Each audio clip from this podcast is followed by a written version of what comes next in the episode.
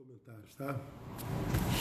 Vamos lá, para quem está vindo a primeira vez, a gente está no projeto aí nessa quarentena que eu chamei de Provérbios em Gotas. Então tá é de gotinha em gotinha a gente vai enchendo o papo. e tem feito bem para nossa alma. Os testemunhos são muito grandes, eu tô, tô feliz. E vão orando aí, tá arriscado essas gotinhas se transformarem no livro. Já estamos conversando para para fazer disso um, um, um devocionário, é, cada gotinha um capítulo do livro. Acho que vai ser legal, vai orando aí. Bom, hoje eu vou levá-los a 20, 19 de Provérbios, capítulo 20, verso 19. Isso aqui vai bater em algum de vocês aí. Quem anda mexericando revela segredos, pelo que não te metas com quem muito abre seus lábios. Olha esse texto, irmão. Quem anda mexericando revela segredos. Aí vem um conselho. Pelo que não te metas com quem muito abre seus lábios. Texto forte, né? Aqui tem algumas verdades. Seriam muitas, mas o nosso tempo é pouco, então a gente corre. O primeiro texto está dizendo: segredos não devem ser revelados. E quando são revelados, revela sobretudo aquele que os revelou. Ok? Segredo não se revela. E quando é, é revelado, revela sobretudo aquele que o revelou. Ok? Então o texto está dizendo: conhece alguém para quem você contou um segredo seu, confiou uma intimidade tua, e esse alguém contou isso para outro alguém? Ah, conheço, né? Eu conheço sim. Pois bem, o texto está dizendo: não se meta com gente assim. Quem conta segredo revela não só o segredo, revela quem é. E gente que revela segredo, diz o texto, é gente com a qual a gente não deveria estabelecer relações de intimidade. Esse texto, para mim, é, é o óbvio do óbvio ululante. Mas por que, irmãos, que a gente não deve se meter com gente assim?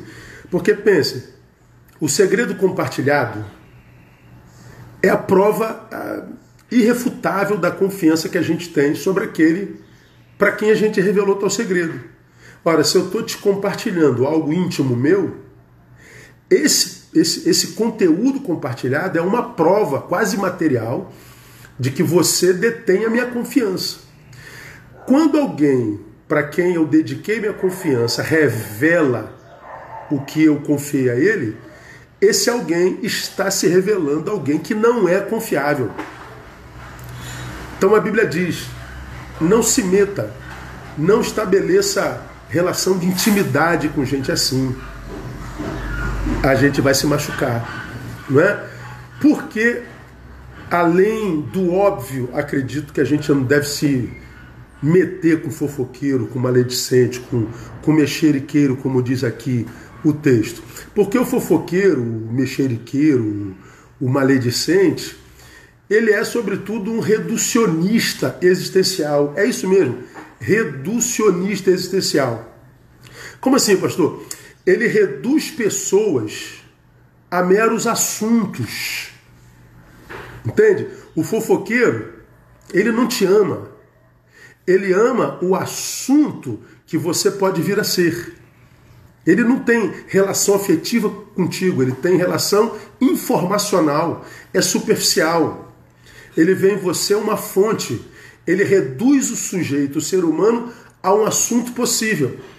Entende? Então ele não ama.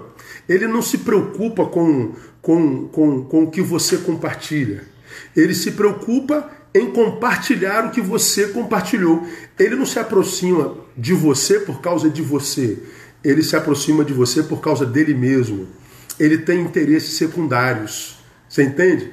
E por que, que ele faz isso? Porque ele julga, compartilhando a sua interioridade, prestar um serviço a alguém. Ou seja, eu recebi aqui do Neil, vou contar ali para o José. Porque ele acredita, ele acredita mesmo, está prestando um serviço ao José. Por quê? Porque ele acredita que José é igual a ele. Como nós já falamos aqui em outras lives, a gente não vê as coisas como elas são. Nós vemos as coisas como nós somos. Nós não vemos as pessoas como elas são nós vemos as pessoas como nós somos.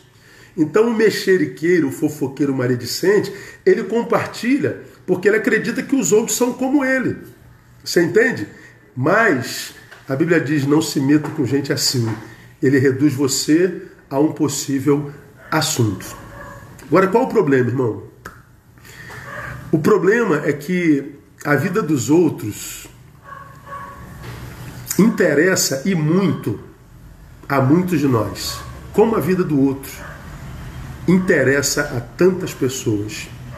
Pois bem, esse interesse que você tem pela vida do outro é o que alimenta o mexeriqueiro. O interesse que se tem pela vida alheia é o combustível do fofoqueiro, do maledicente. Mas não se iluda. Escuta o que eu vou lhe dizer. Quem fala mal dos outros para você, fala mal de você para os outros. Então você que condena a ação do fofoqueiro, não deveria alimentá-lo com interesse pela vida alheia. Porque se ele está aqui falando mal de alguém para você, certamente ele está falando de você para alguém. Não te metas com gente assim, você será a próxima vítima. O fofoqueiro é um reducionista existencial. E para a gente terminar, são só 10 minutos. Qual produto do maledicente? Quando o maledicente, o fofoqueiro age, qual é o produto gerado pela ação do maledicente? É a morte. O produto do maledicente é a morte. Eu já falei sobre isso aqui.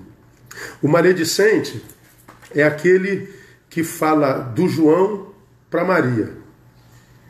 Maria nem conhece o João. Mas o maledicente chega aqui para Maria e diz que João é isso, João é aquilo, João deixa de ser isso, João é aquilo. Pois bem, o maledicente está matando o João no coração da Maria. Quando João chega perto de Maria, Maria já foge dele, porque o João já foi assassinado no coração de Maria pelo maledicente. Mas ele faz a mesma coisa no coração de João a respeito de Maria. O maledicente, ele mata a gente no nosso coração e mata a gente no coração de um monte de gente. O maledicente é um assassino. Ele se alimenta da morte. Por isso que a Bíblia diz aqui, termino, que o maledicente é uma abominação ao Senhor. Já falei sobre isso aqui numa outra gotinha. Provérbios capítulo 6, 16 a 19 diz assim, só lembrando a vocês. Há seis coisas que o Senhor detesta. Há sete que ele abomina. Olha as seis coisas que ele detesta: olhos altivos, línguas mentirosas, mãos que derramam sangue inocente, coração que maquina projetos iníquos, pés que se apressam a correr para o mal, testemunha falsa que profere mentira. Essas seis coisas o Senhor abomina. A sétima, o Senhor detesta. A sétima ele abomina. O que, que ele abomina? O que semeia contenda entre irmãos. Ele abomina o maledicente. Ele abomina o fofoqueiro. E por isso que a Bíblia está dizendo aqui: conhece alguém assim? Todos nós conhecemos. Às vezes nós temos um dentro da nossa igreja, dentro da nossa casa, da nossa família dentro do nosso círculo social. Às vezes esse é você. E o Senhor está dizendo: cuidado, ah, o seu produto é morte. Quem lida com a morte acaba se vitimizando por ela. E uma curiosidade é que a maledicência está na lista de pecados nunca admitidos. Né? Nunca o maledicente se admite maledicente, como a inveja é algo semelhante. O invejoso nunca se admite invejoso. Mas nós que estamos de fora sabemos muito bem quem é mexeriqueiro, quem é fofoqueiro, quem é um assassino maledicente. E o Senhor está dizendo aqui nesse texto: ame-se, não te metas com gente assim. Amém? Que Deus abençoe você, que Deus nos abençoe e nos dê um dia de muito boas notícias. Paz, até amanhã.